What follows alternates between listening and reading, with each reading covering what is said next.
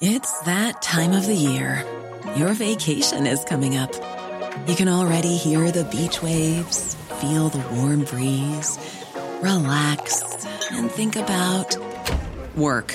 You really, really want it all to work out while you're away. Monday.com gives you and the team that peace of mind.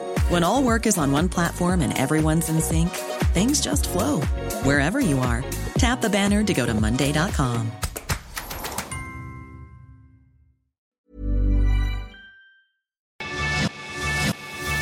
Tu dosis diaria de noticias. Muy buenos días, empieza tu día al 100 en compañía de tu dosis diaria de noticias. La masacre y tragedia de Ubalde ha conmocionado al mundo, mientras más revelaciones se siguen haciendo en medio de luto por las víctimas. Las últimas horas han sido las más dolorosas para las madres, padres y seres queridos de las y los 19 niños, así como de las dos profesoras que fueron brutalmente asesinados en un tiroteo dentro de una escuela del poblado de en Texas. El autor de la masacre fue Salvador Ramos. Era un joven de apenas 18 años que en su último cumpleaños se regaló dos rifles de asalto, con los que atacó la primaria de Rob. Ahora se sabe que además se tomó la molestia de avisar sobre sus planes en redes sociales, tanto en Instagram como en Facebook. Este ha sido el tiroteo con más víctimas mortales desde hace 10 años, en la primaria Sandy Hook de Connecticut. 20 niñas y niños murieron, junto con 6 de sus maestros a manos de otro atacante. Aún así, tan solo en que va de este año, ya son más de 200 los tiroteos masivos registrados en el país. Es por esto que se ha reavivado el debate sobre la libertad de portar armas a diestra y siniestra en las calles estadounidenses. En la Unión Europea no quieren que se les vaya ni una de las sanciones que han puesto contra Rusia. Por eso están buscando convertir en delito su incumplimiento. Resulta ser que la Unión Europea lanzó una propuesta que busca convertir en delito penal tomarse a juego estos castigos restrictivos y no respetarlos. Esto porque se dieron cuenta que dentro de algunos gobiernos locales, los rusos han echado mano de lagunas legales para mantener sus activos y posesiones. Hasta la propia presidenta de este órgano, Ursula von der Leyen, aseguró que deben ir con todo para retener los recursos de los rusos y además intentar que ese dinero se convierta en ayuda para financiar la reconstrucción de Ucrania.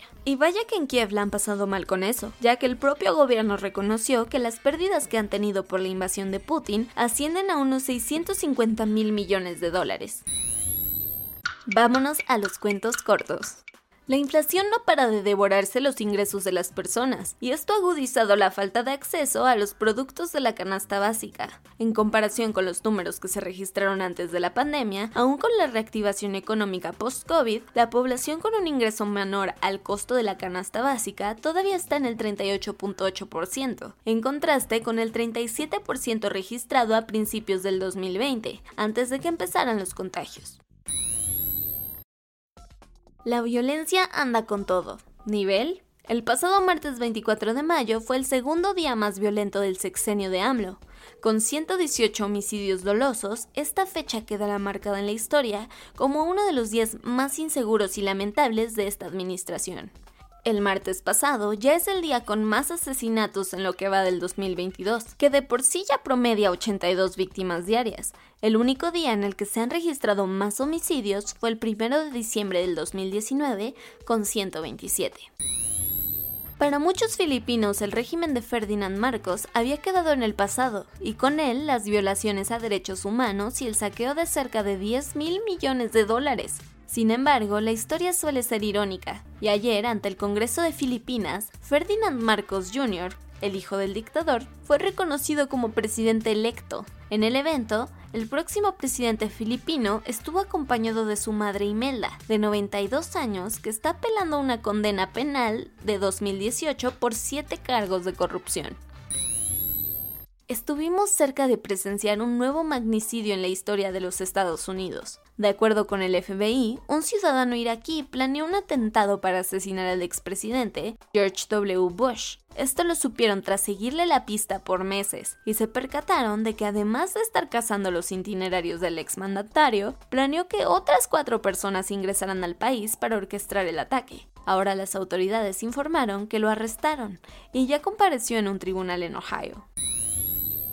¿Recuerdas que Rusia y China estuvieron bombardeando el mar mientras Joe Biden andaba de gira artística en Asia? Pues ellos no fueron los únicos en poner el relajo, porque Corea del Norte también tuvo issues de atención esos días. Aprovechando que tenían cerquita al inquilino de la Casa Blanca, el régimen de Kim lanzó tres misiles balísticos, incluido un posible misil balístico intercontinental, que cayeron en el mar al este de la península. El romance futbolero entre el empresario ruso Roman Abramovich y el Chelsea llegó a su fin. Como recordarás, tras el inicio de la guerra, las autoridades británicas congelaron las operaciones y finanzas del club, después de que señalaron que su multimillonario dueño tenía nexos con Putin. Como daño colateral, esto provocó que no pudieran ni vender el equipo, dejando en incertidumbre a toda su afición. Ahora el gobierno dio un giro al asunto y emitió una licencia para dar luz verde a la venta del equipo londinense, que ahora tendrá como dueño al estadounidense Todd Bowley, quien pagó una humilde cantidad de 5 mil millones de euros. Y eso fue todo por el día de hoy. Yo soy Ceci Centella y nos escuchamos mañana para tu dosis diaria de noticias. Bye. Hey, folks, I'm Mark Marin from the WTF Podcast, and this episode is brought to you by Kleenex Ultra Soft Tissues, your ally to help tackle your allergy symptoms this season. I love the change of seasons, but nobody loves pollen and all those other things floating in the air that make you sneeze during this nice weather. Kleenex Ultra Soft Tissues are hypoallergenic and allergist approved, so fight back against watery eyes and runny noses without worrying about irritating your skin. For this allergy season, grab Kleenex and face allergies head on.